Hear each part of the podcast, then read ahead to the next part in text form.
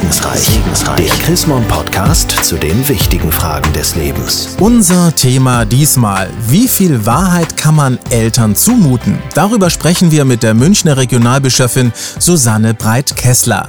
Hat man als kleiner Bub oder als kleines Mädel was ausgefressen, dann war man sich ziemlich sicher so im ersten Moment, man kriegt das auch wieder hin mit Mama und Papa. Allerdings mit zunehmendem Erwachsenenalter fällt einem das immer schwerer. Frau Breit-Kessler, warum eigentlich? Naja, man möchte eigentlich, äh, wenn man erwachsen ist, sich den Eltern als tolle Tochter oder toller Sohn präsentieren, die ihr Leben so richtig schön im Griff haben, Erfolgsmenschen sind und keine größeren Probleme haben. Als Kind habe ich meinen Eltern fast alles erzählt, als Erwachsener nicht unbedingt. Was sollte ich denn meinen Eltern auf jeden Fall erzählen? Ich denke, man sollte den Eltern das erzählen, was sich in der eigenen Familie abspielt, weil es natürlich auch bitter ist, wenn sie es dann über Dritte erfahren. Das verbessert das Verhältnis ja nicht unbedingt.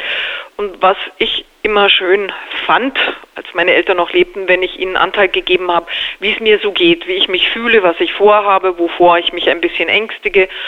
Das hat mir dann immer gut getan, das mit ihnen zu teilen. Gibt es denn aber auch Dinge, die ich vielleicht besser meinen Eltern nicht erzähle oder wo ich gar kein schlechtes Gewissen brauche, wenn ich es ihnen nicht erzähle? Also es kann schon Gründe geben, den Eltern wirklich nicht alles zu sagen. Ich denke beispielsweise dran, wenn Eltern schon sehr alt sind, wenn sie schwere Krankheiten haben, dann weiß man ja, das wäre jetzt das pure Gift, wenn man da mit den eigenen Sorgen noch eins draufsetzt. Oftmals ist es ja auch eine Frage des Wies. Als Kind wusste ich das ja sehr genau, wie ich das mit dem Augenaufschlag zu machen hatte, damit das auch alles funktioniert hat. Wie stelle ich denn das am besten als Erwachsener an?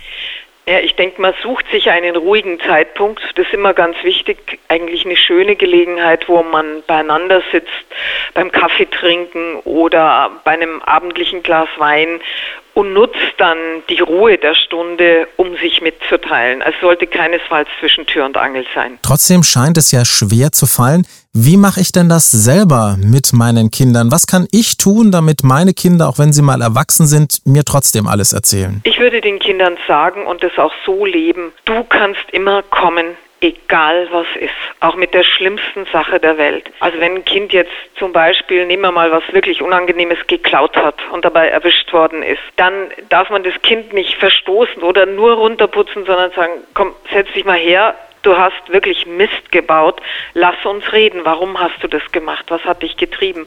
Und wenn dann ein Kind das Gefühl hat, es hat wirklich was verbockt, richtig. Also da darf man es auch nicht im Irrtum darüber belassen. Aber ich kann reden und ich werde noch angehört, dann wird es immer kommen. Vielen Dank, Frau Breit-Kessler. Mehr zu diesem spannenden Thema, wie viel Wahrheit kann man Eltern zumuten? Von und mit Susanne Breit-Kessler gibt es auch nachzulesen. Nämlich in der neuesten Ausgabe des Magazins Chrismon. Ein Blick in das aktuelle Heft lohnt sich allemal. Sie haben darüber hinaus noch Fragen, Anregungen? Dann freuen wir uns über eine E-Mail. Schreiben Sie an segensreich.chrismon.de. Ich sage derweil Dankeschön fürs Zuhören. Bis zur nächsten Ausgabe von Segensreich. Segensreich. Der Chrismon Podcast zu den wichtigen Fragen des Lebens.